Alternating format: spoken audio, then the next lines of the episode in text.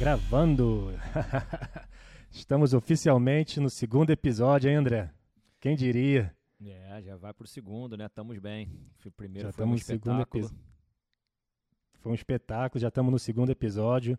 Para lembrar todo mundo, vai ser de 15 em 15 dias, né? É, Esse agora sai no dia 22, a gente está gravando alguns dias antes, mas no dia 22 já está no ar. E no próximo, 15 dias do dia 22. Tem muita coisa para a gente falar. Né? Vamos começar, o que, que você acha, André? Começar pelo México, né? o, o- assunto óbvio. Claro que é o, que o, o, o evento que acabou sendo o último evento do ano, né? A gente não sabia disso É, antes de começar o evento e, e acabou que foi o último evento do ano. É, eu acho que foi interessante, assim, de, de começo, do que vem na cabeça, assim, pro, pro falando sobre o México, né? É, o domínio brasileiro não só em cima da, da tabela, mas, né, com Gabriel, Ítalo, Felipe, etc, Tati, mas também com com a galera embaixo da tabela, né? O DVD e o Mateuzinho. Fala um pouquinho da o que, você achou do- do- do- desses dois, principalmente o DVD e o Mateuzinho. É, o time é muito bem representado, né? E é muito unido também. Isso eu acho que uma das coisas assim que eu fiquei que mais me marcou no evento é, foi a união mais uma vez do brasileiro, né? Na final, aquela cena linda, maravilhosa do DVD correndo para dar a volta no pico, e todos os brasileiros, o Felipe foi e segurou a, a prancha dele para correr, para ajudar, todo mundo incentivando, todo mundo batendo palma. E isso você não vê em nenhum outro país, isso é uma coisa nossa, é uma coisa única brasileira. Essa união nossa faz realmente a força. E essa é a força que leva o DVD para a grande final. O cara bateu dois campeões mundiais, ganhou do Adriano no buzzer beater, na, na buzina. Depois Uhum. bateu o Gabriel numa bateria também que ele surfou muito bem, foi muito consistente, e se encaixou muito bem na vala da, da direita de Barra de la Cruz, no México, e mereceu realmente ficar ali com a, com a segunda colocação. Teve muita gente também que achou que ele deveria ter vencido. Eu, Uhum. particularmente, eu acho, eu vejo, eu consigo enxergar ele vencendo. E eu consigo Sim. enxergar o Jack Robson vencendo também. Por quê? Vou só para terminar o raciocínio. É, Uhum. O, o, o, julgamento ele é baseado para você não ter um surf muito repetitivo. O surf repetitivo que foi muito famoso na década de 80 e década de 90. O atleta fazia 10, 15 manobras iguais e ganhava Uhum. um notão, um 9, um 9,5, até uma nota 10. E isso mudou muito ao longo dos anos, dos anos, perdão. O David Silva ele surfou muito bem o campeonato, ele pegou praticamente as melhores ondas. Ele não, ele não conseguiu tirar as maiores notas do evento, porém ele surfou muito bem. Só Surfou que, muito. como ele é um atleta que está de backside, você não vê muitos atletas no circuito mundial tendo essa variedade nas manobras. Então ele praticamente era Uhum. base lipo o tempo inteiro com rasgada, batida e floater até o final. Só que ele encaixava muito bem, muito, não- quase não batia a prancha, fazia um trabalho de borda muito bem executado. Porém, Sim. o seu adversário na final, o Jack Robson, ele variou mais. Tanto que no 8.33 ele pegou um tubo, ele deu um aéreo, que não foi nada demais, mas deu um aéreo, tem que entrar na, na, na variedade, Sim, tem que claro. entrar também no, no jogo da, da modernidade também, que faz parte. Depois deu algumas Uhum. rasgadas, algum, algumas, alguns cutbacks, finalizou com, com um layback também, que não foi assim tão forte, na minha opinião, ele desejou no, no sentido de água, ele não jogou tanta água, mas variou muito mais. Foram manobras que não foram repetitivas. Então, por essa razão, eu vejo também o Jack Robinson vencendo. Os juízes viram dessa forma, tanto, tanto que ele venceu o campeonato. Mas eu também vi, sem dúvida nenhuma, o, o, o DVD, o David Silva, vencendo o campeonato também. Porque, para mim, quem pegou as, melhores, as duas melhores ondas na final foi ele. Sim. Mas aí a gente bate nessa tecla da, da- de você ser repetitivo nos seus movimentos. E como o livro Sim. de regra da WSL ela, ele- ela zela justamente para você não ser repetitivo, então Uhum. a vitória do Jack Robson também ficou de bom tamanho. Sim. De do- dois pontos que eu quero é, é, é, falar sobre e ver, ver sua opinião. Um, é exatamente o que você falou, né? É, variedade, né? É, a gente sabe aqui internamente na WSL que os juízes, é, eles, eles fazem um, um- um- plano antes e avisam aos, aos- aos- atletas o que, que eles estão procurando naquele dia de acordo com as ondas, correto? Então eles mandam um- uma mensagem para todo mundo, fala, ó, critério de hoje é variedade, é, né, flow, etc. Dependendo da onda, né? Às vezes em pipe, é lógico que eles vão sempre procurar tubo, né? Mas eles sempre mandam esse, esse, esse, essa explicação do que os juízes vão estar procurando, o que vai dar mais nota naquele dia. Eu acredito que naquele dia é, é, eles estavam procurando por mais variedade, pela onda, do jeito que a onda é também. Né? Onda pode te dar um tubo, pode te dar uma sessão de aéreo, pode te dar uma rasgada, pode te dar batida. Então, eu acho que eles estavam procurando isso. Mas, voltando ao outro, ao outro ponto que você falou, é, que é muito curioso para mim também, é, como que um, um, um, um goofy, né, uma pessoa né, que pra, pra de costas para tá direita, é, que vai de costas para direita, é, como um goofy indo para a direita consegue dar muita variedade. Voltando, eu acho que se eu não me engano, é, nas quartas de finais, o Ítalo, é, Ítalo e o Mateuzinho, se eu não me engano. Foi quartas. Nas quartas. É, o Ítalo ele teve uma onda muito parecida com o DVD da final. E ele ganhou um 8.83, não foi? Foi alguma coisa assim. Foi é, 8. Teve uma, um high score na, na, assim. É, ele teve um 8, exatamente isso. Ele teve um 8.83, o Ítalo, na, nas quartas contra o Mateuzinho, e a onda foi muito parecida. É lógico que o que o que o Ítalo é, teve uma, acho que numa das batidas ali de backside ele jogou a rabeta para fora um pouco mais, mas eu, eu na minha visão, né, eu vi muito parecido. Então fica um pouquinho é, é, é que você falou, pode ter pode ter ido para os dois lados. Vai ser legal de conversar com o DVD sobre isso, porque eu acho também, eu, tô, eu fiquei na mesma opinião que você. É, eu achei que o DVD pegou as melhores ondas, mas também achei que o Jack Robinson também uh, teve variedades interessantes. Ele pegou um tubo já dando um aéreo, depois uma rasgada, um layback. Então, a variedade com certeza favorece ao regular, né? Sim, porque você, é, você consegue variar mais. Você, só para é, falar um pouco mais do que você falou no começo, eu estou aqui na minha frente no meu celular, eu tenho justamente o que não só a gente da comissão técnica ou de que, traz, que faz que trabalha na no webcast, eles passam para a gente toda manhã e todos os surfistas também recebem é, essa informação. Então tá lá, o, os uhum. elementos da, da, do, do critério de julgamento naquele dia a, a grande diferença, o, o, que vai fazer na, nas notas é justamente a combinação de grandes manobras, a variedade das grandes manobras e a Aí. combinação dessas manobras. E uhum. mais, a inovação e a progressividade das manobras vão ser extremamente valorizadas. Eu estou aqui, ó. Aí. Então, então, exato. Então tá aí Tá aí o porquê, que a gente viu uma nota maior. E tá aí também porquê, é, o porquê da, da, da, nota maior do Ítalo nas quartas, que eu comparei a 8 pontos, né, uma, uma, essa, essa onda parecida do Ítalo das quartas com o DVD. É, o Ítalo realmente foi um pouquinho mais progressivo, né? Jogando mais rabeta, saindo. Sim, ele, aquela, aquela ele é mais quase, progressivo. Né, é. Que quase roda, né? Que nem o, o, o Gabriel também faz. É, é. Mas também é, então tá aí, ó. Então a explicação para mim tá, tá, faz sentido. Isso, isso é mandado antes do evento, correto? É, no, é de manhã, isso, né?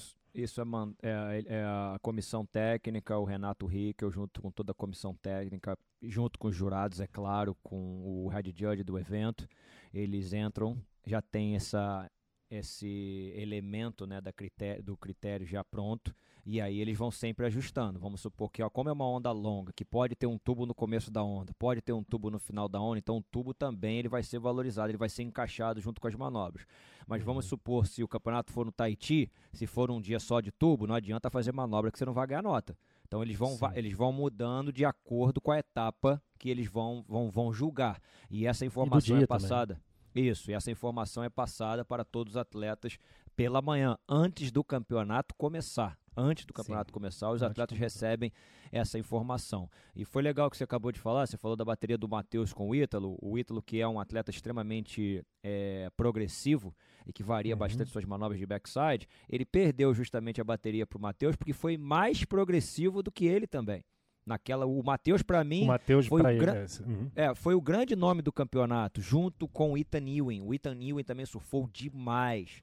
Ele acabou perdendo para o Gabriel Sim. Medina, uma bateria que ele não surfou também, mas o atleta que mais se encaixou, que fez praticamente as, as maiores notas do evento, foi o Ethan Ewing, que o surf dele é muito polido, é muito bonito, tem muita borda. Ele não tem tanta progressividade nas, maior, nas manobras aéreas e progressivas, porém o surf dele é muito bonito, ele é uma mistura assim de Andy Irons com Taj Burrow. Uhum, e, uhum, e, uhum. e, é um cara que ainda está galgando seu espaço dentro do circuito mundial, mas que também foi um dos destaques. Mas o Matheus foi o grande destaque, pegou essa, essa vaga de, de convidado por ser patrocinado pela Quicksilver, que foi um dos patrocinadores do evento. E, e cara, aproveitou muito bem essa oportunidade. Eu uhum. não fiquei é, impressionado. Eu vou até contar aqui uma historinha rápida do Matheus Erdi. Eu, só, eu não me engano claro. se foram 7 a 8 anos atrás. Ele tinha 12 anos de idade e a Red Bull fez um camp em Trestles durante o Hurley Pro, onde eu fui fazer a transmissão. E tinha uhum. todos os melhores meninos daquela geração de entre 11 e 12 anos de idade no camp do Shane Bashan. E o pai do Guilherme, do, do Matheus Erdi, é um, um, amigo meu, que é o Alexandre Erdi. O, seu, o tio do, do Matheus é o Guilherme Erdi, que foi da Elite. O pai Sim. dele, para quem não conhece, também já venceu a etapa de brasileiro amador, de brasileiro profissional, perdão. Um excelente surfista, um, uma família toda goofy fura. O seu tio, eu não preciso nem falar, que é o Guilherme, que sempre Sim. também teve grandes resultados no CT. Uhum. E naquele camp eu me lembro que o menino que mais me impressionou de todos foi o Matheus. Ele surfa muito. Você entendeu? Porque ele nem tinha tantas manobras modernas ainda no seu repertório. Tinha o Caius King, que é um australiano, ele, é, ele, ele, era mais progressivo, porém não tinha um estilo tão bonito e não tinha tanta variedade nos, nas suas manobras. E o Matheus, com 12 anos de idade em Thrasher, foi uma coisa que eu reparei. Falei, cara, esse menino aí tem um futuro muito grande. E como ele era filho do, do Alexandre, eu cheguei a trocar uma ideia com o Alexandre e falei, cara, teu filho é fora da curva. Esse menino, se continuar dessa maneira aí, vai dar o que falar. E não deu outra, cara. Os anos se passaram, ele foi polindo, polindo, polindo, ficando com um surf extremamente progressivo. E vou te falar, se entrar pro CT, vai dar trabalho. A única coisa que eu, eu vi que, que é falta. Entrar, né? A. Sim, é uma questão de tempo. A única coisa que eu reparei que falta, mas é normal pela idade, é power. Ainda não joga tanta água quanto os tops do circuito. Eu diria os 10 primeiros do circuito. Ele, tá, ele tem que melhorar no quesito power, força, jogando água. Tem que jogar mas... um pouco mais de água. Mas tecnicamente falando, é perfeito. Estilo, pra, provavelmente é o estilo mais bonito do surf brasileiro nesse momento. E. Uhum e, e manobras aéreas de, variando de todas as partes. Ele dá desde o aéreo, ele deu um aéreo que para mim foi até o, a, o julgamento foi até muito baixo. Ele deu um ele deu um, um slob air o Slobier não é com o braço direito, é com o braço esquerdo, meio que no bico da prancha. Se eu não me engano, foi no primeiro ou no segundo round. Cara, foi um absurdo. O Thiago gosta é, dessa. Uhum. Você não vê quase ninguém fazendo Slobier, você uhum. não vê uhum. quase ninguém no circuito fazendo stale fish. E são manobras que eu, que eu vejo que ainda os juízes têm um pouco de dificuldade de compreender a dificuldade dessa manobra. É muito difícil você com a mão trocada no ar fazer essa inversão. Foi uma nota que ele ganhou alta, mas eu achei que poderia ter sido muito alta podia ser muito mais alta pela dificuldade do movimento. E olha só, você pega o campeonato todo, ninguém deu um slob no campeonato inteiro. Qual ele foi, foi a bateria? Único. Qual bateria que ele fez? Eu isso? acho que foi justamente na primeira bateria dele contra o Ítalo no round 1 e teve mais um. Não me lembro quem foi o, o, o, o terceiro colocado. Nessa bateria ele venceu, o Ítalo uhum. passou em segundo. Ah, então foi uma bateria de três, eu não lembro. Bateria de três no primeiro round. E ali, cara, ele já mostrou o cartão de visitas dele, ele foi destruindo até o final. Na bateria com o Ítalo, ele escrachou. Ele surfou é, demais, cara. Cachorro. Eu, é, eu, acho que em termos de power que você falou, é, o que aconteceu com o Ethan Ewing no começo era isso também, né? Ele tinha, um, ele tinha e ainda tem não tinha um power. estilo muito bom e não tinha power. Mas é, é porque também é moleque, né? Molecão. Ele, ele tinha era moleque. 18 era moleque. anos, 17. Isso. É o que está acontecendo com o Matheus agora. Yeah. É. Molecão, via... surfa pra caramba, mas depois que pegar um corpo mais, um pouquinho é. mais, ele vai. Ele vai. É, acho que vai ter mais power, porque ele tem o estilo, ele tem o flow. É, o, o, o Ethan, quando ele fez o primeiro ano dele, se eu não me engano, foi 2017, e a gente estava a cabine de transmissão da língua portuguesa, a gente, a gente viajava, nós viajávamos o mundo todo. E eu surfei muitas vezes com ele. Realmente ele era magrinho, agora uhum, ele mudou, mudou completamente. Muito. O cara tá um monstro fisicamente. O Matheus está é. encorpando também, mas ainda está tá um pouquinho magro.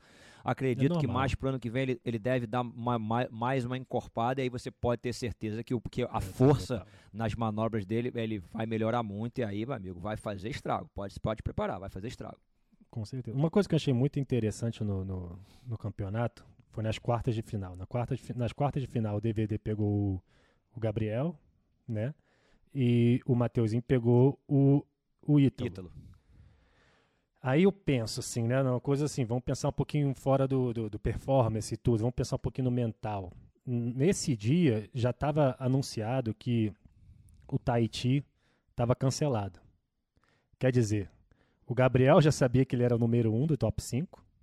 E o Ítalo já sabia que ele era o número 12 indo para Trestles do, do, do, top 5. Não ia mudar nada. O, o, o, o Ítalo acho que já não tinha mais chance de, de pegar top 1, se eu não me engano. Eu acho que é isso. Eu acho é, não sei, mas eu acho que o Ítalo não tinha mais chance de pegar número 1 e o Gabriel já era número 1. Então, assim, será que isso né? Eu, eu acredito muito que os grandes campeões eles são movidos por incentivo e por desafio. É, eles, quando tem um desafio na frente, eu tenho que ganhar isso aqui, eles, eles aparecem. Essas, essas são, esses são os campeões que fazem a diferença. As pessoas que, quando tem pressão, ele vai lá e ganha, ele ou ela. Então, eu acho que não tinha. Não estou falando que foi por isso que eles perderam, porque merecidamente o DVD e o Mateuzinho ganharam, assim, ganharam ganhando, não teve nenhuma dúvida. Né? Foi um, foi uma bateria palha-palha ali. E pô, foi legal que o Gabriel ali agradece, é, é, é, é deu uma moral pro DVD depois, né? Pô, que maneiro, parabéns, é, surfou muito, o Ítalo também deu uma moral. Foi muito maneiro. Para mim, o, a parte mais interessante assim do, do, campeonato foi essa, as quartas. O DVD ganhando do, do Gabriel num palha-palha, onda a onda. Foi onda a onda, né? E o Ítalo e o Matheus também foi onda a onda. O, o Ítalo pegou um 8.83 logo de começo. E o é. Matheusinho foi lá e virou. Então, isso fala muito do, do momento, não só o momento presente do surf brasileiro, mas também o, o futuro do surf brasileiro, né? Não, sem dúvida nenhuma. Foram duas baterias muito bem disputadas. Eu até diria que o Ítalo contra o Matheus foi a grande bateria das quartas. O Gabriel uhum. contra o, o David Silva, o DVD, é, foi uma bateria onde o DVD meio que sobrou. O Gabriel nunca realmente conseguiu mostrar todo o seu potencial. Na verdade, o Gabriel não mostrou todo o seu potencial nesse campeonato, não. Ele é muito mais surfista do que ele mostrou nesse evento. É normal, uhum. é, é, normal. Ele está tendo um ano fe é, fenomenal. E olha, se não tivesse o Final Five, ele era o campeão mundial agora. Se ele era o tricampeão mundial agora. Entendeu? É. Eu até acredito que, do jeito que ele está surfando, é um cara que destrói em trestles também. É, eu acredito que ele pode sim confirmar o, o, o tricampeonato dele. Lógico que vai, vai depender de N fatores. Eu diria uhum. que o uhum. surfista que mais se encaixa na onda de trestles, na minha opinião, é o Felipe Toledo. Ele Sim. se encaixa como uma luva e já mostrou isso, já provou isso, já venceu o QS lá, já venceu. O, o, o, o Gabriel também venceu um QS, mas ele nunca teve. O melhor resultado dele em Trust foi uma terceira colocação, o ano que o Mick Fanning bateu o Adriano de Souza na final. Mas, de qualquer forma, o surf do, do Felipe se encaixa como uma luva em trestles. O Ítalo nunca teve assim um grande resultado ainda, né? pode conseguir nesse evento especial. Uhum. Até porque a gente não vê, no, no, assim, o Ítalo e o Gabriel desenvolveram o surf demais. Então, assim, a gente não viu esse ah, sim. Né? sim, Eles sim, sim, sim, sim, renovados em Trestles. Eu acho que desde a última, desde o último evento em Trestles é verdade que foi praticamente trocado no circuito Trestles pela piscina do Kelly, aonde o Gabriel uhum. e o Felipe vêm dominando nessas últimas nessas últimas temporadas. Sim. Mas eu acredito que o domínio vai ser brasileiro. Eu sinceramente não vejo o Morgan Sibelic e o Corner Coffin brigando de igual para igual com os brasileiros. Por quê? É a onda mais perform high performance do circuito mundial. É a onda mais progressiva do circuito mundial. O Morgan e o Corner não são os melhores arealistas do circuito. Todos, todos nós sabemos disso. A não ser que Caso eles vão passando, pega, pega o Felipe, pega o Ítalo, eles não consigam completar nenhum aéreo. Nós já vimos isso acontecer também no circuito, às vezes acontece. É raro, uhum, porque eles têm um, um, nível de acerto muito grande, mas pode acontecer. Os caras podem fazer um 8, um 8,5 e o Ítalo no aéreo não conseguir completar, ou o Felipe não conseguir completar e acabar dando essa zebra. Mas eu diria, com todo o respeito que eu tenho pelo Morgan Siblick e o Corner Coffin, que são dois baitas atletas, eu não vejo eles com, ar, com um armamento pesado para combater os brasileiros, não. Eu também não. Eu acho que o Morgan tem um pouquinho mais de chance do que o Connor, porque o Connor é bom naquelas longas direitas e tal, que é. nem um de onde ele é, que é Rincon, né? O Santa Bárbara. É, Santa, Mas... Santa, Santa Bárbara. Bárbara. Santa Bárbara. É, eu, eu vejo o Morgan é tendo um pouquinho Bárbara. mais de chance, mas eu mesmo. É, é. Mas eu, eu. Difícil de chegar, né? Porque. É, pra, pra galera que é, não sabe, a maioria das pessoas começa a saber agora, mas a, o formato do, do, do, do WSL Finals Top 5 é assim: é, o quinto colocado surfa contra o quarto. Quem ganhar, surfa contra o terceiro, que é o Felipe. Ele está tá lá esperando. Quem ganhar, o quinto do quinto contra o quarto Isso. vai para o vai para a próxima, surfa contra o Felipe, que é o terceiro. Quem ganhar daquela, terceiro, terceiro e o ganhador da, da, daquela bateria, vai surfar contra o Ítalo, que é o segundo colocado. E quem ganhar vai surfar contra o Gabriel. Quando chegar contra o Gabriel, é melhor de três baterias. Melhor de três. Né? Então esse é o melhor de três na, na final. A, a, a, a, bateria do Gabriel tem que surfar três vezes, né? ou duas, né? É, para ver quem, ou, quem ou ganha. Quem, então, vencer, quem vencer duas, na, tipo, se ganhar, se ganhar a primeira e a segunda, tá, já é o campeão. Assim, é um longo é. caminho pro Conor e é um longo caminho pro, pro Morgan, até porque tem que passar pela, pelo Felipe pelo Ítalo primeiro para chegar lá. Então, é difícil. e no, no feminino, a Tati é. firmou como top 2. Vai ser muito interessante ver a Tati em, em Trestles, depois também, que ela evoluiu demais o surf dela. Demais. Para ver o, a, a, Tati nova em Trestles, para mim, é 50-50 ali. É, o que geralmente eles valorizam muito em Trestles são as grandes e longas rasgadas com a combinação de grandes manobras e manobras modernas e progressivas durante o percurso da onda, porque como eu tinha falado anteriormente, é a onda mais high performance, a onda que cai como uma luva para quem tem esse tipo de surf no, no seu repertório. E no feminino, quem das meninas que, que se encaixam muito bem nessa onda, uma é a Stephanie Gilmore e a outra é a Carissa Moore. Essas duas, assim, elas arrebentam se encaixam muito bem na onda, na, na onda de trestles, de low trestles, mas eu diria que tanto a Joanne Defé, a Sally e a Tatiana Western Webb, elas correm por fora porque são muito competitivas. Uhum. A Tatiana Western Webb, ela tem um, muita verticalidade no seu, no seu backside. Ela, surfa, ela, ela é a surfista que vai surfar de costas para a onda, o que muitas vezes pode ser também um fator interessante porque você consegue Sim. ter muita verticalidade. O fator que eu diria que pode ser ruim é justamente no, na questão da variedade. Você de backside você não, consegue, você não consegue variar muito. Mas na bateria tudo pode acontecer, entendeu? Ali, ali Mas naquele às vezes momento. Tem uma esquerdinha ali, não tem? mas a esquerda não é muito valorizada. Ela nunca foi hum. tão valorizada. Eu fiz, hum. eu fiz lowers praticamente durante nove anos consecutivos e todos os vencedores venciam o evento surfando para a direita. A esquerda ela é um backup. O que, que é um backup? Sim. Ela é uma onda auxiliar. Depois de um 8,5, ela pode ser um 6,5, ela pode até ser um 8, mas eu nunca vi ninguém tirando realmente uma nota muito alta lá, a não ser o Felipe Toledo. No ano dele de aéreo, né? estreia, né? ele deu um aéreo bizarro que ganhou como é, o, o, o aéreo do campeonato. Ele ganhou até um troféu enorme que foi aqui uma coisa assim de outro mundo, mas era um mar grande. Foi na primeira manobra dele uma coisa assim abissal. Naquela época ninguém praticamente fazia isso. Mas se você pegar em todas as notas, provavelmente, se a gente botar aí das 100 melhores ondas surfadas para trestles, eu diria que 78 vão ser para direita. É, é, direita lá realmente é mais valorizada. Eu lembro esse aéreo do, do Felipe, também bombou na mídia, nas mídias sociais depois, nossa. E foi de backside, né? Foi, foi, foi sinistro. Foi de backside. Uhum. Foi. Foi um, ganhou um troféu. É, eu, Naquela assim, época tinha esse, esse troféu. É, melhor aéreo. É, o que eu queria mesmo ver no, no, em Tressos é. queria ver todos os brasileiros lá, todos os atletas brasileiros lá. Porque aquela cena lá no México, todo mundo correndo com a, é. com a, com a prancha do DVD. Nossa, aquilo ali foi fenomenal. Aquilo ali representa muito o que o, que o, o, o, o surf no Brasil tá, tá, tá o que está acontecendo no surf, né? Assim, tá todo mundo subindo junto, tá todo mundo ajudando todo mundo. É, Tava todo mundo feliz de ver o DVD na final. Imagina se tivesse DVD e Mateuzinho na final, como é que seria.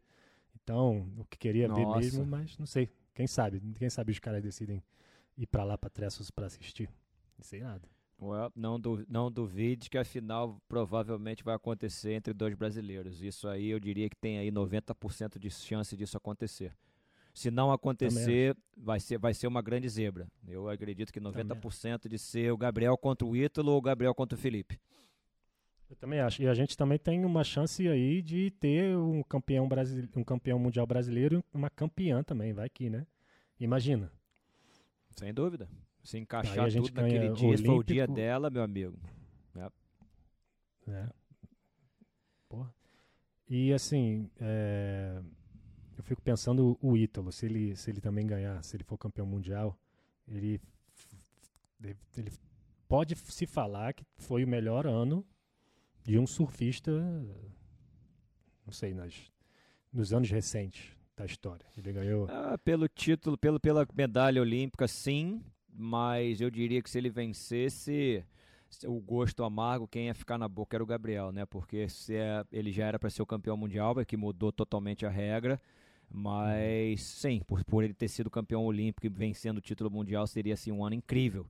Mas uhum. tem, tem, que passar pelo Gabriel, e não vai ser fácil passar pelo Gabriel, não. Não, não, com certeza. E ainda mais o Gabriel, ele estando nessa posição, ele, ele cresce, né? Ele não é. Né? Essa é a hora que a estrela dele brilha. O Ítalo também, na verdade, mas. É, como você falou, o Gabriel teve uma das melhores temporadas na história. Mas eu, eu, quis dizer do Ítalo porque ele ganhou o título mundial antes, né? Aí ganhou. Se bem que foi dois anos atrás, porque um ano a gente não teve, né? 2020. Sim. Mas é, título mundial, Olimpíada ou título mundial, né? Então, fazer esse feito é difícil. Mas o feito do Gabriel é impressionantíssimo, porque chegar agora com, com 13 mil pontos acima do segundo colocado não é fácil. É extremamente difícil, ainda mais do jeito que ele fez, com é, é, é ganhando muitos eventos, né? Não é só ali mantendo no top 3, top 2. É, nós, nós, essa foi a quinta etapa, nós tivemos Pipe, ele foi segundo, ele perdeu para o John. Pipe, segundo. Aí depois nós tivemos o Newcastle, ele foi segundo, perdeu para o Ítalo. Na sequência, Ítalo, na Rabin, ele venceu. Ganhou. Uhum. Aí Margaret ele não foi tão bem, teve aquele derrapou contra o Seth Muniz, acontece, não surfou tão bem. E na sequência tivemos o Rottnest, Rottnest Island e ele ganhou. Ele ganhou. Então, uhum. então quem é que tem, quem é que tá tendo uma consistência nessa temporada? Ele é, e depois, depois tivemos a piscina, ele foi segundo. Segundo perto ali, né? É. É. Então, Sinistro. entendeu? É um ano assim, é um ano maravilhoso, é um ano de, de título mundial. Aí o resultado ruim dele agora é uma quinta colocação. Tudo bem que em Margaret ele foi nono, mas é, entendeu? O quinto lugar para um, um ano de título mundial não é ruim. É, uma, é a pior colocação para um atleta que quer ser campeão mundial é a quinta colocação, que não chega uhum. a ser muito ruim, entendeu? Então ele está tendo um ano assim espetacular. Só falta realmente a cereja do bolo com o título no final. Vai ser fácil? Não, não vai ser fácil para ninguém. Não. É o que eu acabei de falar aqui. Quem se encaixar melhor naquele dia, quem acordar melhor, quem levantar com um sorriso no rosto, se sentindo bem, amigo, é que vai levar entendeu? Não, eu acho que vai ser sinistro também, porque nervos, esse negócio de eh, ter essa preparação mental, ter esse psicológico bom, porque é naquele dia, não é assim, ah, eles não estão acostumados com isso. Hoje Sim. começou o primeiro round, aí você foi bem, aí começou, né, imagino que seja assim, você que foi já competidor deve saber. Começou no primeiro round, foi bem, pum, nossa, me sentindo mais confiante. Aí é. foi, pô, passou direto ao terceiro round. Aí chegou no terceiro round, ganhou de novo. Pum. Aí tô melhor, tô melhor. Aí daqui a pouco tu tá nas quartas, tu já tá voando. Que nem quando o, o Gabriel foi campeão em, em pipe. Ele, eu, para mim, ele ganhou o bicampeonato ali na, nas quartas contra o Conor. Quando ele tava em combo, lembra? Tava em combo tirou, e veio tirou aquela... um 10 pra backdoor. Tirou um 10 no backdoor que ninguém, ninguém, ninguém acreditou. E aí depois tirou um 9, se não me engano, um 8.9. E é. aí virou o, o combo. Aí, aí eu falei, ah, não, agora esquece. Então, teve alguns dias de preparação, né, do psicológico da pessoa. E já saiu, eu acho que ele saiu daquela bateria já naquela confiança de é, daqui ninguém me tira. Vai ser interessante que qualquer dia é dia, acordou, qual é o call de hoje? Não vai ter, tá bom. Vamos, vamos voltar amanhã. E qual qual de hoje? Não vai ter. Já é Finals Day, né? Já chegou no Finals Day, já chegou o dia da final. Então, vai ser tudo resolvido em um dia, um dia, né? Então, assim, vai ser interessantíssimo ver é, como é que todo mundo vai reagir. Para mim vai a ser parte...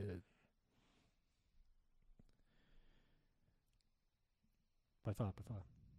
A parte mental, é, eu diria que é no 90, 95% a chave para o sucesso. Essa semana agora foi lançado On the Process, ou No Processo. Muito legal, um uhum. bate-papo entre o John John e o George Smith. E eles falam sobre uhum. isso. Eles falam Sim. da pressão que você sente antes de entrar numa bateria, que você está muito bem preparado fisicamente, e de repente você entra na bateria, tua perna está tremendo. E eu, eu passei por isso como competidor. O cara super, uhum. malhava pra caramba, estava preparado, chegava na bateria, o corpo estava mole. Aí você fala, mas como meu corpo está né? mole? Como meu corpo está mole? É porque você sente adrenalina. Então, aquele, aquele, o que vai acontecer é quem acordar naquele dia se sentindo bem, não sentindo pressionado, se sentindo feliz, entrando em sincronia com a, com a, com a mãe natureza ou com as ondas daquele, naquele, naquele dia, é o que vai levar ao evento. Essa é a grande verdade, entendeu? Porque a pressão, ela existe para todos eles. Eles são seres humanos, ninguém é robô. Talvez o Gabriel uhum. leve uma, um pouquinho de vantagem, porque o, o Gabriel é assim um surfista brasileiro que ele parece um homem de gelo. Ele é muito sim. frio. Ele é muito frio e calculista, ele não, ele, ele não aparenta né, tá, estar nervoso. Claro que dentro dele ele deve sentir o nervosismo, sim. Ele é, ele é ser humano. Sim, claro, mas ele lida certeza. muito bem com essa pressão. E uhum. o, o Ítalo também já lidou bem, tanto que ele já foi campeão mundial na, naquela última bateria contra o Gabriel. Ele, ele, mais pressionado que aquilo é impossível. Ele pegou o Kelly Slater na semifinal também, triturou o Kelly Slater, então ele já, já passou por isso também. Agora na medalha Sim. de ouro, a mesma coisa entendeu? O Felipe é um que também vai muito bem nos eventos, já venceu inúmeros eventos, porém quando tentou, quando chegou no Havaí com chance de ser, de, de ser campeão mundial, ele não conseguiu é, apresentar o seu melhor. Lógico que teve aquela, aquela bateria contra o Kelly, que ele pegou aquele tubaço pro backdoor, que podia mu mudar completamente o tema da bateria, talvez até do campeonato, mas ele acabou caindo. Caiu mas, no finalzinho, nossa. No finalzinho. Mas se ele tivesse, eu diria que tivesse que escolher um campeonato onde o Felipe Soleiro tem mais chance de se tornar campeão mundial, esse lugar se chama Trestles ou a piscina uhum. do Kelly Slater. Esses dois lugares o cara domina. Então ele a, o nível de confiança que ele vai para esse campeonato, amigo, pode ter certeza ah. que vai ser difícil bater ele. Aí você pode falar: "Ah, mas ele deu mole lá no México, teve uma bateria apagada". Gente, a única onda que ele surfou no México, oito pontos, ele destruiu eu vi Daquela poucos bateria, né? surfistas né? no, no, campeonato inteiro que surfaram uma onda tão bem surfada quanto oito pontos do Felipe Toledo. Foi uma coisa de louco. Só que sim, sim, ele foi vítima de uma inconsistência do mar. É bateria. O Rio Yada não tem nada a ver com isso. Fez aquele surfzinho de feijão com arroz e acabou passando é, a bateria porque infelizmente o Felipe Toledo teve um backup de 2.50. Mas na onda que ele surfou, amigo, o surf tá ali. Se o cara pegar a onda, é difícil ganhar ganhar dele. Essa é a grande verdade. Isso é indiscutível. Isso aí é indiscutível. Se ele pegar uma, se vier uma direitinha em Trestles, do jeito que vem, naquela, né, um mousse ali, e, o, e, o, e vier pro Filipinho, e, é, esquece. Eu não vejo ninguém conseguindo fazer o que ele faz ali. Né? Que nem, é, é, é, é muito parecido com o que ele fez em, em J-Bay. Quando veio é. aquelas ondas para ele, que veio abrindo, veio. Não sei, são três aéreos, são rasgada power, é, é, é, é tudo, é tudo. É, ele Tem... melhorou muito também na questão do power, né? Quando ele ganhou do George esse ano em Margaret River, todo mundo achava que o George ia triturar ele. E ele destruiu o George Smith, não deixou nem o George Smith pensar. E ele ganhou do uhum. George Smith, não foi nem pegando da série. Ele ficou mais embaixo e destruiu. Falou: É, meu amigo, vou botar meu power aqui para fora. Ele destruiu com muito, muito, muita força. O tal do power, que é a força que do circuito mundial que é tão importante, Sim. ele ganhou do George Smith no que o George Smith tem de melhor, que é a força. É, e o Felipe evoluiu muito nesse, nesse critério, Demais. entendeu? Ele ganhou, uma, ele ganhou muito mais carcaça, ele está muito mais forte. Então isso tudo acaba influenciando no power. E é aquilo que você falou, o Gabriel evoluiu nesses últimos dois, três anos, que nós não tivemos o evento em Trestles, o, o Ítalo também, mas o Felipe mora lá. De vez em quando eu desço uhum. pro sul da Califórnia, já que eu moro aqui no norte, e é, geralmente é, o Felipe tá o, geralmente o Felipe tá na água. Vou te falar uma coisa, Felipe, ele bota todo mundo no bolso. Quando ele entra na água, não tem grife cola pinto, não tem ninguém, meu amigo. O cara uhum. bota todo mundo no bolso. já, presenci... já, já presenciei inúmeras vezes sentado na areia e falar: Meu Deus do céu, o cara pega um 9, um 9,5, um 9,8, um 8,8. As ondas dele são assim. É, é, sim, sim. Vai, vai ser dificílimo bater ele. Agora, é bateria. Pode ser uma bateria inconsistente, pode ser uma bateria onde ele errou muito, pode ser uma bateria que ele pode dar um modo de prioridade. Tudo pode acontecer. Ninguém vai, vai nesse momento, conseguir prever o futuro. Agora, que é muito difícil vencer, dele lá, é, vencer ele lá, isso é, é fato. Isso não é uma previsão, fato. isso é fato. Isso é um fato. É difícil, é, com certeza. Isso aí acho que todo mundo consegue é, é, concordar. Você falou a coisa do, do Jordy Smith e do, do John John, né? O, o, On The Process, né? O que me chamou a atenção ali, o, o John John, primeiro ele, ele comenta sobre o Gabriel, né? Ele fala, nossa, o Gabriel parece que ele nem quer saber de nada, né? Ele vai lá, compete, ganha, depois tu não vê nada sobre ele, e depois vai, nada, compete, nada. ganha. Aí depois, logo em sequência, ele come, eles começam a falar e, e ele fala assim, uh, é, nossa, é porque eu gosto tanto de fazer free surf, né? É, é, é, tão divertido fazer free surf. Ali me deu, me deu um estalo. Falei, ah, tá aí a grande diferença entre maioria dos gringos e os brasileiros. Os brasileiros não têm essa mordomia de gostar de fazer free surf, vídeo e tal, porque tem que ganhar competição para sobreviver. A maioria dos brasileiros são assim, você concorda? Essa é a grande diferença da nossa cultura para o restante do mundo. Eu moro na Califórnia há muitos anos, há 15 anos, e eles aqui surfam por, para, para se divertir. O campeonato é uhum. é uma consequência. O cara co ele consegue um patrocinador porque ele tem um estilo bonito. Ele consegue um patrocinador porque ele entuba bem. Isso no Brasil não existe, amigo. Você tem que ser competidor nato. Se você quiser virar um free surf, primeiro você tem que ser um bom competidor. E aí conversar com o seu patrocinador e mudar para você ver, ser um free surf. Mas no Brasil, a gente tem no sangue competitivo. E fora do Brasil isso não existe. Você vê que tanto o George Smith contra, quanto o John John, entre os campeonatos, eles viajam para fazer viagem de free surf, para fazer filme de surf. Sim. Enquanto os brasileiros. Eles gostam na cabeça deles, eles acham que o, Gabriel Bedina, o Ito, eles saem do campeonato e vai para o sofá dormir. Isso não é a realidade. Eles surfam também, eles surfam o dia inteiro. Os caras surfam e malham o dia inteiro. Só que eles não. O foco principal dos, dos brasileiros não é ir para um lugar coletar altas imagens de surf e, e fazer um filme. Não, eles vão para aquele lugar para treinar para o próximo evento, para testar uhum. as pranchas para o próximo evento. É tudo trabalho. Enquanto nos Estados Unidos, na Austrália, no Havaí, é completamente diferente a maneira que eles veem o surf. Para a gente é trabalho e é competição. Para eles é muito mais diversão. Se a competição te fluir, Sim. ótimo. Se não fluir, eu vou viver a minha vida sendo free surf. Exatamente. Eu, eu, é, teve uma entrevista uma vez com Acho que fui eu que fiz a entrevista e não saiu ainda, mas vai sair.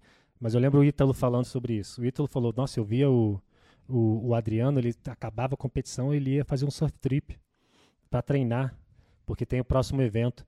O Ítalo não, não, não, pensava nisso naquele momento. Porque ele pensava o quê? Ir para casa, recarregar a bateria para o próximo evento.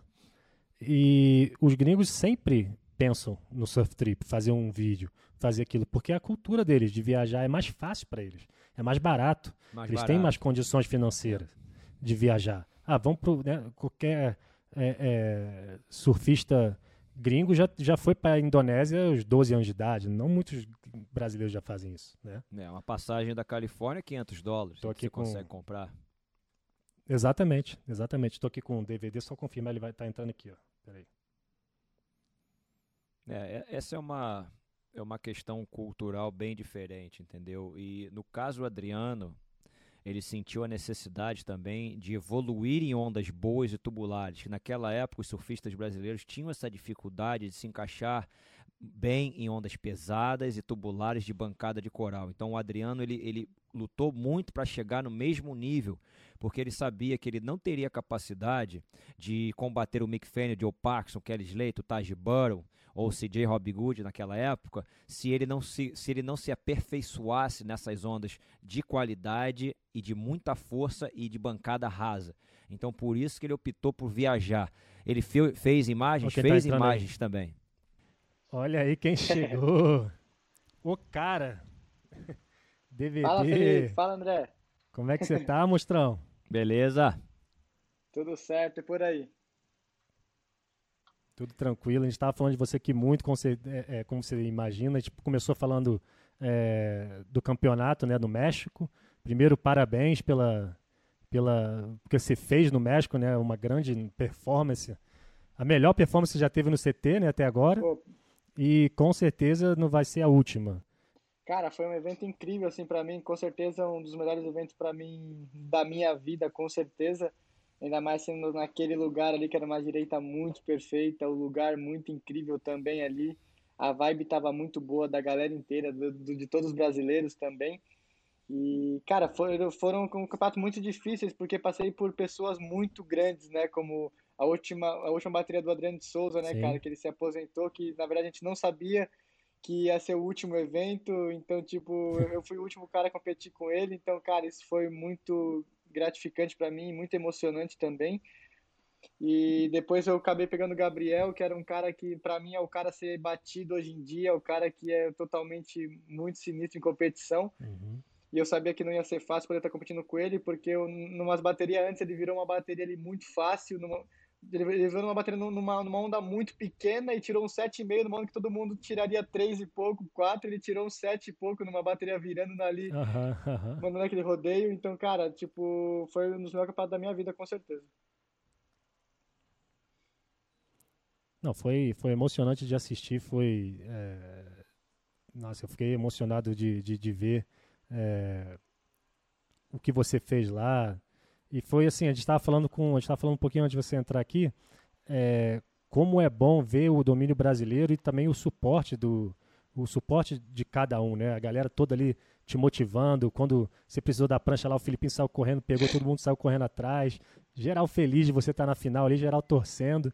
É, pô, é muito bom ver isso hoje em dia no, no, no, no surf. E isso mostra o tão quanto grande o Brasil é hoje em dia no surf, não só em cima da tabela, né, com Gabriel, Ítalo, Felipe, mas também ali no meio da tabela com a galera com você ali representando que vai que daqui a pouquinho já está em cima da tabela também e tem surf para ser campeão mundial.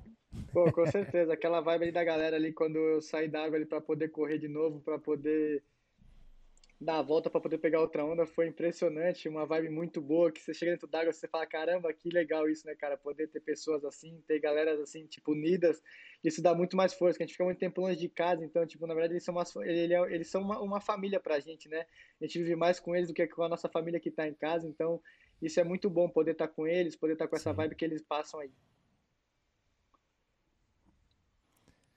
É, uma pergunta direta aqui que a gente estava conversando, que eu queria fazer uma pergunta direta para você. O que, que você achou da final?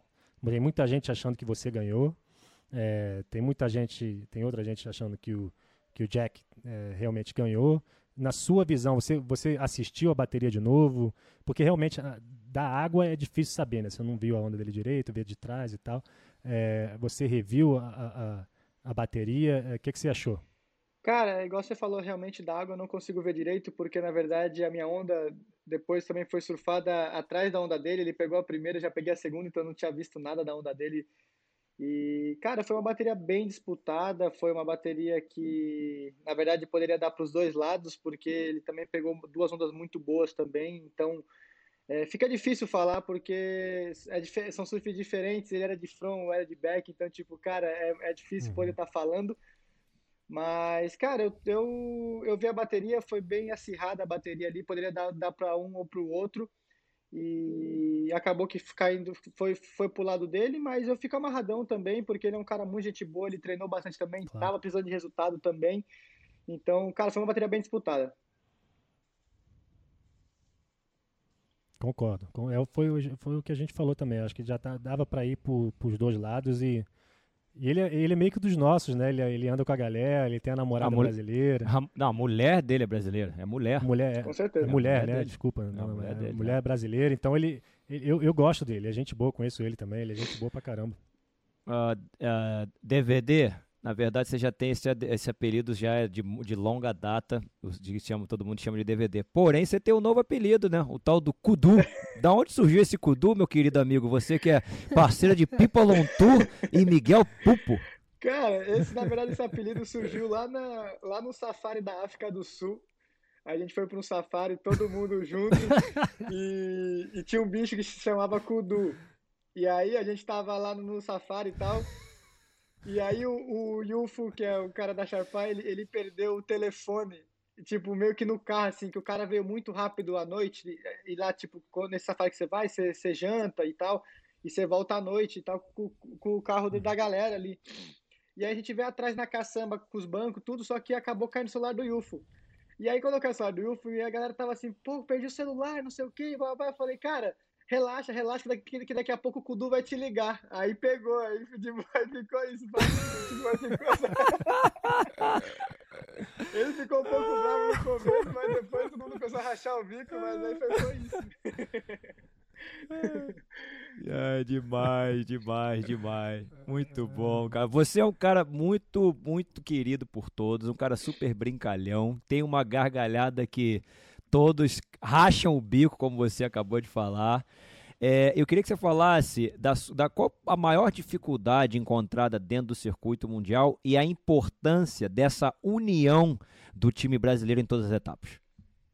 É, eu acho que a dificuldade é poder estar longe da família, né? É, a cabeça também, porque são muitos eventos ali. Tem eventos que você vai muito bem, tem eventos que você, cara, você, você vai, vai, vai muito mal. Então, cara, tipo, acho que isso tá com a galera ali deixa isso uma, a vibe um pouco melhor, assim. Eu gosto de estar com a galera ali, eu gosto de estar com eles. Eles são umas pessoas muito gente boa também, também muito engraçadas. Então, isso me faz sentir bem ali com eles, é, não só pensando em competição, não, não, só, não só focado também na competição toda hora, para não ficar aquele negócio pesado, aquele negócio um pouco chato. Então, tipo, tá com eles ali, a gente uhum. mais se diverte do que do que tá do que tá competindo. Então, isso é muito legal. Eu gosto bastante disso. Eu, é, a minha, nesse, nesse, nessa questão, eu tenho uma curiosidade grande de, de assim, seu segundo ano né, no, no CT. É, a gente vê assim a galera que está acostumada já no CT, eles são muito bons a esquecer um mau resultado e partir para a próxima, né?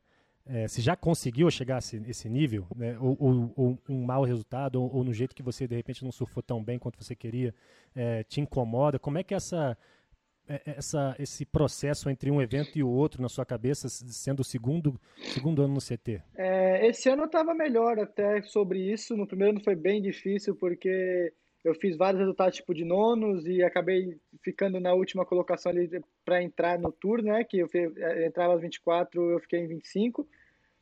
E esse ano eu entrei um pouco mais focado, treinei bastante também, estava um pouco com a mente um pouco melhor. Então, tipo, na verdade, quando eu cheguei em pipeline, eu cheguei muito bem, eu cheguei, tipo, focado, acabei que eu não achando uma onda só contra o canoa, mas mesmo assim eu terminei bem, eu estava me sentindo bem pra caramba. E aí, quando eu cheguei em Newcastle, eu já fiz a quinta colocação, que foi o meu melhor resultado, tinha sido o meu melhor resultado até, até então do ano. E eu, eu tinha me sentindo bem pra caramba, tava me sentindo bem, então, tipo, eu tava absorvendo as derrotas também muito bem. É... Mas depois de algumas derrotas ali na Austrália, eu acabei, eu acabei ficando um pouco mal, assim, ali na Austrália, é, que eu perdi em, em, em Narrabin e depois em Hotness Island, que foi uma derrota que, tipo, doeu bastante e eu fiquei um pouco, isso me atrapalhou um pouco, sim, ali depois para as próximas etapas, mas aí depois eu voltei para casa, pude poder rever minha família, poder treinar, poder ver meus amigos, isso me fortaleceu novamente para a última etapa, porque é onde precisava de resultado, e é difícil, porque, pô, você está chegando uhum. nas últimas etapas, falta, faltaria duas etapas, na verdade, né, que seria Barra de la Cruz e Chopo, e mas eu estava muito focado de poder fazer um bom resultado e o Pinga me ajudou muito nessa etapa, ele estava comigo ali, me deu uns toques. Então, tipo, isso me ajudou bastante de poder estar tá me deixando um pouco mais tranquilo, um pouco mais confiante. E foi deu tudo certo, graças a Deus, cheguei, cheguei numa, numa grande final que era o sonho. Fenomenal. É, para mim, assim, o, o, curioso também ficou, não sei quando vocês receberam a mensagem que o Tahiti foi cancelado, porque eu imagino que você chegou no México sabendo que precisava de um, de um, de um resultado bom, mas depois que o Tahiti foi cancelado, fico, isso ficou muito mais urgente. Como é que foi essa cabeça, esse primeiro como é que você recebeu essa notícia e depois mudou o seu o seu é, é, o seu mental lá no lá no México? É, então, quando a gente recebeu, a gente estava no meio do evento ali, na verdade, né, que a galera estava vendo, tava, tava vendo que o evento ia cancelar, mas ainda não era certo, não era confirmado.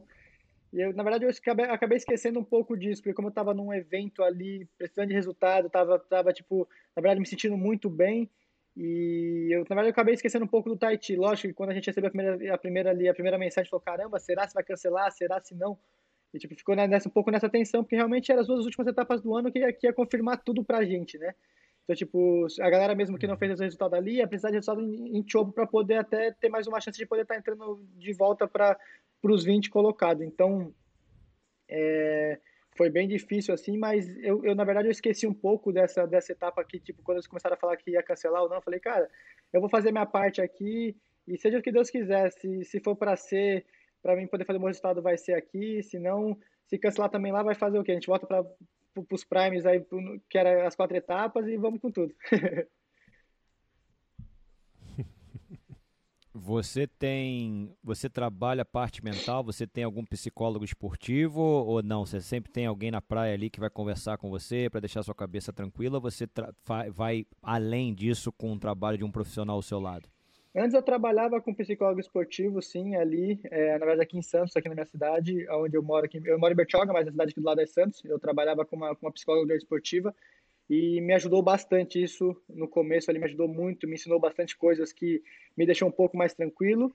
Mas acho que essa de poder ter uma pessoa ali falando no campeonato, para te dando os toques, podendo te dar essa vibe boa, podendo fal falando coisas positivas para você, isso ajuda bastante. Isso te deixa bastante mais motivado, saber como você entra na bateria, então isso ajuda bastante. Para mim ajudou muito. É... Estando com o Pinga ali, podendo estar, tá, podendo dando essa ajuda para mim, cara, isso me ajudou muito porque ele me deu os toques certinho, me, me, me acabou me dando os toques de como agir na bateria, então isso me ajudou bastante.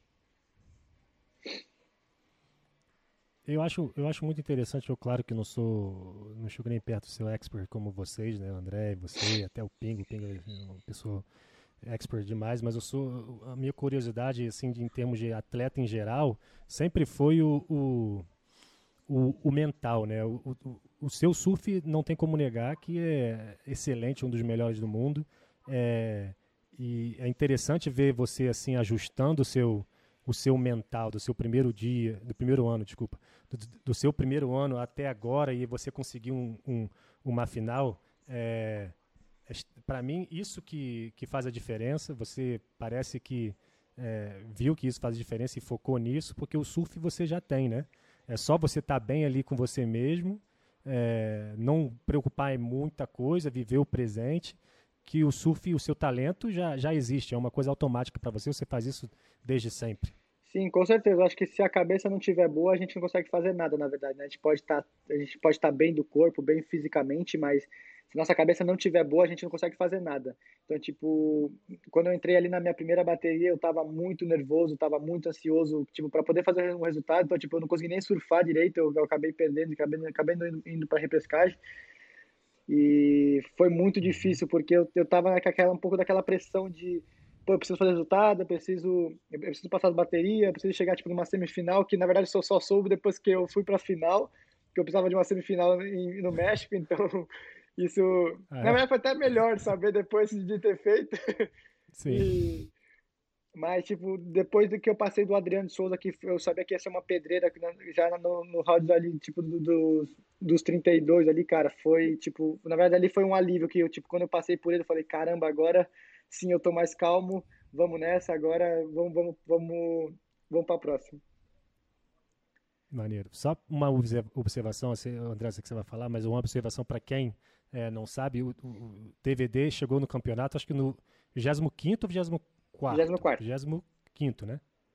24. Esse é o corte, né? O 23 ali, de 23 para baixo, é, é, não, não volta para o CT do ano que vem. É, esse ano foi o 20, o DVD né? conseguiu pular.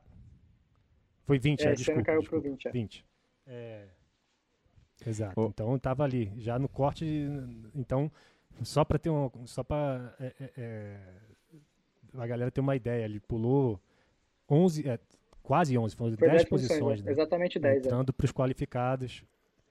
entrando para os qualificados do ano que vem.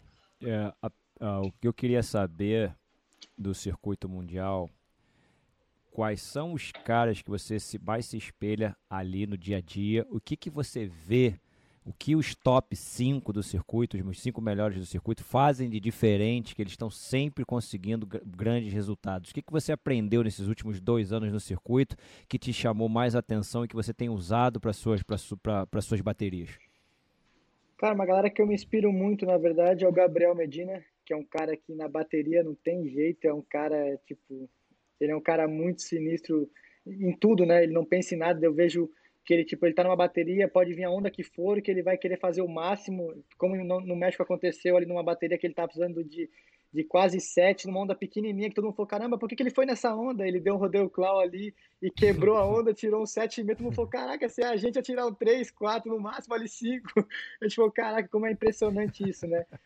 E eu foco muito tipo nele, no Gabriel, no Felipe, que é um cara também muito bom, é um cara que, que quebra demais, a alegria deles também são incríveis, mas eu vejo que tipo é muito cabeça assim, eu vejo que quando eles entram na, na bateria, eles não pensam em nada. Eles só pensam em surfar, em poder estar tá quebrando, não pensa quem está na verdade, na verdade contra contra eles, né? Você tem que surfar, na verdade, contra você mesmo, aí você, você tem que estar tá bem com você mesmo e, e, fazer o seu surf, que aí que aí rende, na verdade, para você poder passar a bateria. Então, tipo, eu foco muito nisso. Acho que nesses dois atletas, que na verdade é o Gabriel e o, e o Felipe, são caras incríveis. Fenomenal. É, agora, o que você planeja fazer? Porque geralmente não é assim, né? Você vai ter quatro meses de férias. A gente estava ah. falando antes. É, é... Pode falar, André, pode falar. Eu sou... Não, mas tem challenge, né? Isso. Tem challenge, né? Tem challenge. Se escolher fazer, né? É, é, se provavelmente vai fazer. É, então, né? esse ano a campeonato começou diferente, esse, né? Tem essa Como folga, você falou, acabou no meio do ano aqui, até, até, até muito louco a gente estar tá aqui em casa esse, essa época do ano, assim. Mas eu vou continuar treinando, não vou parar de treinar. Lógico que eu vou, eu vou baixar um pouco da carga agora, um pouquinho, porque para também não, não, estressar muito, mas eu vou, eu vou voltar meus treinos. Uhum. Eu tenho algum, eu, eu vou para Ribeiradilhas, eu quero ir muito para Ribeiradilhas, que é uma onda que eu gosto bastante, aquela direita, eu acho muito boa, já fiz bons resultados também lá, então né? Eu quero poder voltar para Ribeiradilhas também, para poder estar competindo, não, não perder esse ritmo de competição também. E, e vou competir Raleiva também, que é uma etapa muito boa, é uma etapa que vale muito a pena aí, já para poder tá, tá, até estar tá treinando para pipe, o Pipe Master, que já é final de janeiro, começo de, de, de fevereiro. Então, eu tô, eu, eu tô focado nesses dois eventos, na verdade, Ribeiradilhas e Raleiva, que eu já, eu já faço para ir para o Hawaii, já, já treino um pouco em Sunset, um pouco em Pipe, e até surf, e aí eu vou competir em Raleiva. André, para você ver a diferença que a gente estava falando, a gente estava falando aqui, DVD, um pouquinho antes de você entrar, sobre a diferença que a gente acha entre os gringos e os brasileiros. É, o John John e o Jordi lançou um papo lá que, que, eles, que eles fizeram, e eles falaram sobre isso muito, falaram... É, o, você vê o John John falando assim, ah, eu gosto muito de viajar, fazer surf trip, sabe? É, como é divertido, meio que comparando assim, eu prefiro, ele quase, não sei, né, André? Ele quase falou que prefere surf trip do que competição. Ah, os brasileiros já não. Você vê agora um exemplo perfeito em você. Você tem quatro meses, né? Você está você tá escolhendo a, a, a outras competições, né? O Challenger, né? Em Portugal, depois para Havaí, para poder treinar para evento. Então você está é, é, usando um evento para treinar para outro, né? É, eu acho que a diferença entre o gringo e o brasileiro são essa. A gente, a gente não, vocês, né? Porque eu sou fã. Vocês escolhem a a, competir o máximo possível para poder treinar para competição. Sim. Eu acho que os gringos já não. Eles têm a mordomia e o costume de, de, de viajar o mundo com din próprio dinheiro para fazer coisas divertidas, né? Sem pressão. Eu acho que eu acho que essa é a diferença. Eu acho que a Surf Trip também é muito válida, eu acho, com certeza, poder estar tá indo para a Surf Trip, poder estar... Tá... A gente até, na verdade, tinha pensado, falou, pô, se, se, se acabar antes, vamos fazer, a gente todo mundo faz uma Surf Trip junto. A gente tá pensando em fazer uma Surf Trip da galera, mesmo até quando a gente fosse para a Indonésia, para fechar um barco de todos os brasileiros, isso seria muito maneiro também. Mas é, eu acho que você, ficando muito tempo sem competir, você perde um pouco aquele ritmo de competição. Então, até você voltar a competir novamente, ele, ele, ele demora um pouco, porque é, você fica muito tempo aqui em casa, tipo, você fica treinando, surfando free surf, não é a mesma coisa que competição, né? Aquela adrenalina, aquela pressão em cima. Então eu acho muito maneiro não poder parar totalmente de competir ali, ainda mais que vão ficar quatro meses aqui em casa. Então É, eu vou usar essas duas é, etapas específicas, que são Ribeiradilhas e Raleiva, porque Raleiva também é uma onda que eu gosto bastante, uma onda power já também que eu acho muito boa. Então, é, isso é bem legal. É, treino é treino, jogo é jogo, né? Bateria é bateria, não tem jeito. Exatamente. É. Uhum. Eu acho. É... Assim, uma coisa também que eu sempre penso, assim, que eu não tenho muita noção, é, e vocês, o André também já foi competidor, queria é, saber um pouquinho mais. É, assim, outros esportes, né? Eu já trabalhei no UFC, etc. Outros esportes, eles mesmo que te mandam é, se você tá, se você tá num time de futebol, time que você tá você joga para X time, o time te manda um calendário falando, ó, aparece treinamento terça, quarta-feira tem jogo, quinta-feira descansa, eles te dão um calendário, Sim. né? Aí você é só seguir, só aparecer lá no clube e, ir. Vocês não têm isso, vocês têm que é, têm que se virar. Como é que é essa esse esquema todo que, que assim, ainda mais no QS, no QS deve ser mais difícil ainda, porque você tem que se virar para achar que é essa que vale ponto, né? Depois de arrumar dinheiro. É você que faz todo esse trambique de arrumar dinheiro para que eu falo assim, é, é, é, organização, né? Como é que você faz essa organização e, e, e, e todo esse, esse meio campo ali para ir para a competição, para se organizar é, é, é para o calendário inteiro do ano? É, na verdade, eu que faço isso aí tudo. É, como eu tô com meu parceiro Miguel Pupo, eu viajei o ano inteiro com ele. Então, tipo, a gente, na verdade, sempre entrava ali com... Sempre eu mandava mensagem para ele. E aí, amigos, como, como que vai fazer? Vamos alugar uma casa e tal.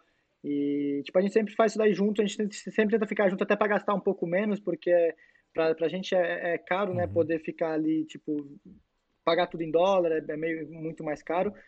Mas, tipo, a gente sempre divide, eu sempre faço minhas coisas, tipo, as nossas planilhas, tipo, certinho, a gente sempre organiza certinho, tudo, tudo certinho sobre as viagens, a gente vai ficar com quem, tipo, igual mesmo na Rabin, ficou todo mundo junto, ficou eu, Felipe, Peter, então, tipo, foi uma casa grande para todo mundo, isso foi bem legal. Então, tipo, porque na verdade, cada etapa a gente fica junto ali, na verdade, no, tipo, na verdade, no nosso grupo ali, né? Que, tipo, fica eu, Felipe, Peter. Então, tipo, quando a gente consegue mesmo alugar uma casa maior ali, que esteja de disponibilidade para poder a gente poder ficar todo mundo junto, a gente sempre consegue ficar todo mundo junto, que é até melhor. Fica aquela vibe boa, todo mundo consegue, tipo, conversar, consegue até jogar, tipo, carta, consegue, tipo, jogar tudo. Então, tipo, isso é muito legal também, poder ter isso com a galera toda. Sim, eu acho isso interessantíssimo, porque vocês não são só surfistas vocês são manager, vocês são contador, tem que ter planilha, tem que ter organização. É, Para mim, isso é interessantíssimo. Outros, outros esportes, um, um, atleta profissional só se preocupa em fazer aquilo Sim. ali. Acordou, treinou, faz. Pensar em fazer planilha, imagina. Imagina o, o, um jogador de futebol tentar fazer planilha, Sim. né? Então, é, eu, eu, imagino quando o, o surf assim começar a evoluir mais e, e trazer mais, mais dinheiro, mais patrocínio, mais tudo, é, vocês terem essa mordomia, não mordomia, né? Esse, esse direito de, de focar só no Sim. surf. Imagino o quanto cre vai crescer ainda. Com certeza. Eu acho que o surf ainda está crescendo muito, né? Como esse ano foi o primeiro ano na Olimpíada, então isso vai crescer bastante. O surf tomou uma, uma, um lugar muito alto agora, depois da Olimpíada, então isso acho que vai ser, foi bem legal para o surf e vai crescer muito ainda a, a perna do circuito mundial. Nós tivemos o Adriano aqui no primeiro episódio e ele falou que a perna destruiu com o corpo dele completamente, porque você não tem, ele não teve acesso à academia, não tem o preparado físico, a perna questão da alimentação, né? é, na, perna australiana, exatamente, é, a questão da alimentação, você não está em casa, então como, como é que é, o que que o DVD faz quando ele viaja para o circuito mundial, são etapas em todos os lugares do planeta na parte da alimentação e como você mantém o seu condicionamento físico entre uma etapa e outra. Eu esse ano foi, foi, foi diferente, foi, foi diferente para todo mundo, né? Foi um negócio muito louco esse ano por causa da pandemia, foi tipo teve mudanças no meio do mas tipo a Austrália realmente foi um foi bem difícil por conta da, da quarentena que a gente teve que ficar 14 dias confinado dentro de um quarto. Isso foi, isso na verdade foi, foi um treinamento sinistro para a mente, porque a gente nunca ficou, né, na verdade preso 14 dias dentro de um quarto. Isso nunca, na verdade, a gente nunca imaginava que, que ia passar por isso. Então isso foi muito tipo foi um aprendizado, na verdade, né, pra gente, para todo mundo, poder estar tá ficando 14 dias dentro de um quarto, sem poder sair para surfar. A gente sempre olhava pela janela falando, caramba, Passou só, passou só dois dias, falta 12. Aí ficava nessa, tipo, caramba, ainda falta tipo 10. E tipo, a gente teve que manter o treino, tipo, uma rotina. Mas é, é para mim foi muito difícil os últimos dias. Os últimos quatro dias foi muito difícil, porque, na verdade, a gente teve essa rotina durante, durante 11 dias, mas depois, cara, a gente, na verdade, já estava cansado, a mente também já estava cansada de ficar ali preso, não conseguia sair para fazer nada.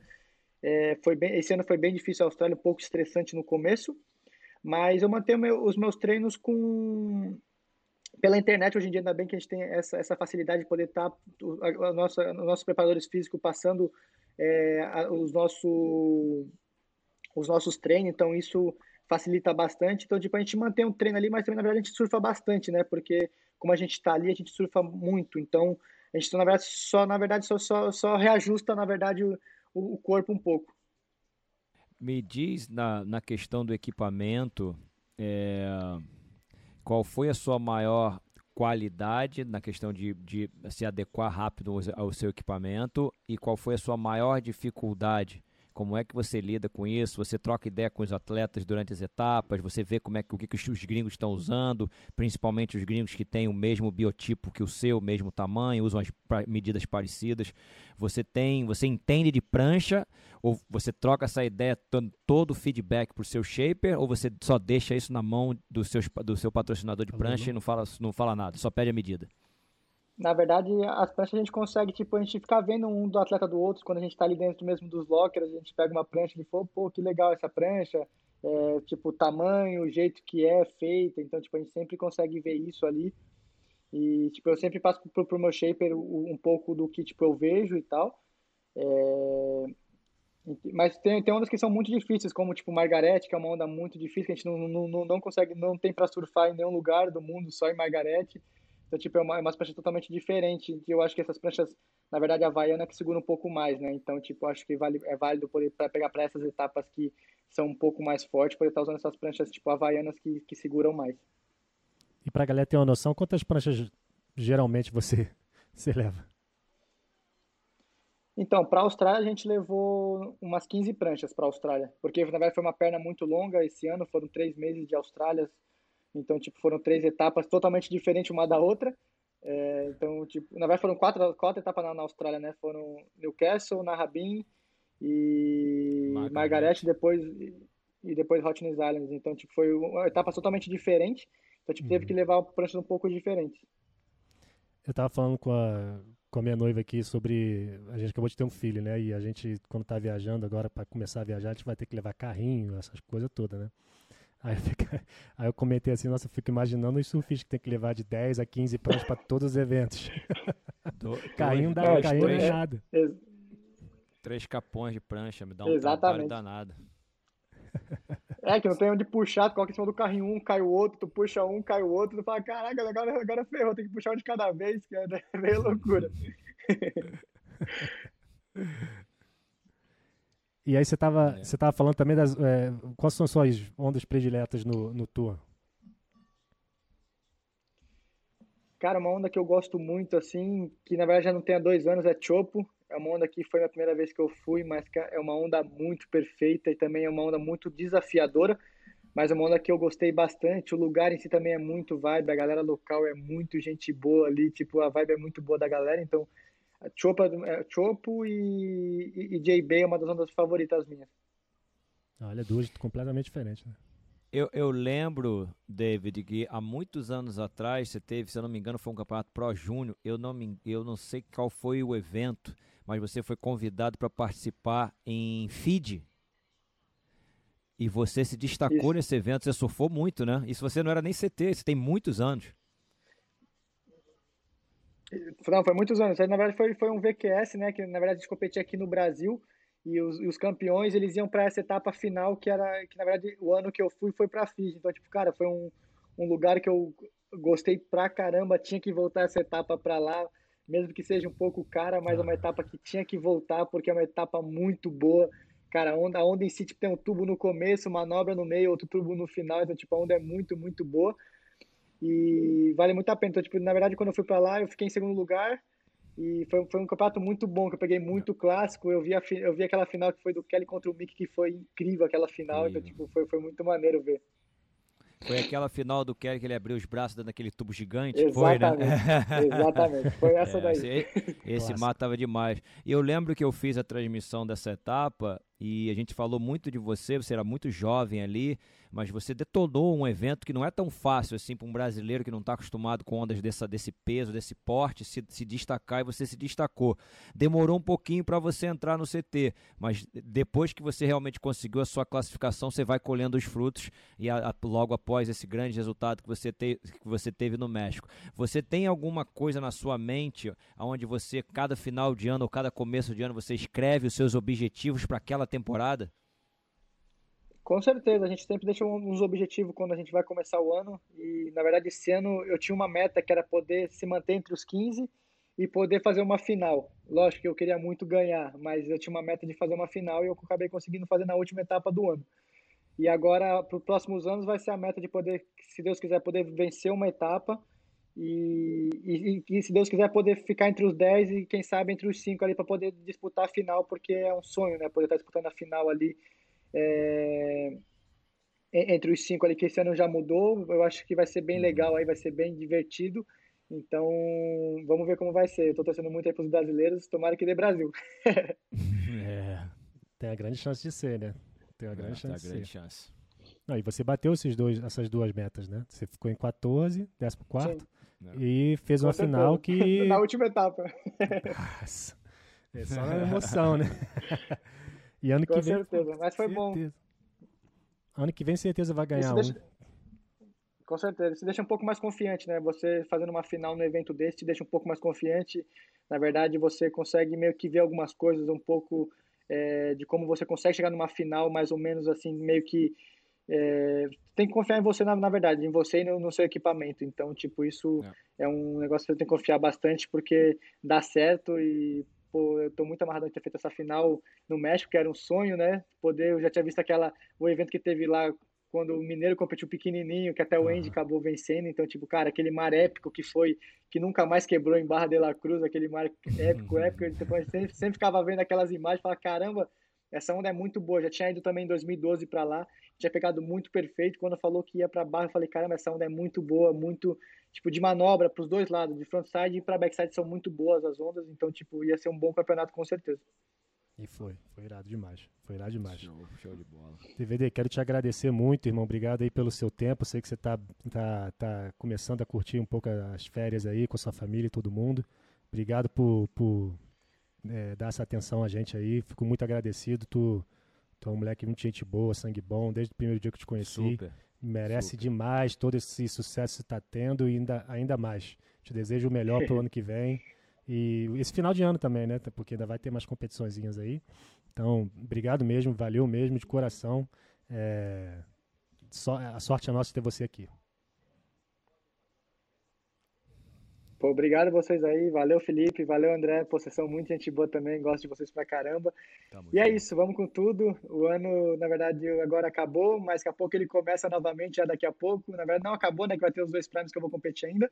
Uhum. Mas é isso, vamos com tudo. O foco continua, voltar aos treinos novamente, não parar, porque na verdade ainda o sonho continua de poder vencer uma etapa e, se Deus quiser, poder chegar numa grande final ali entre os cinco. Então, vamos com tudo. Acho que o foco é esse pro ano que vem.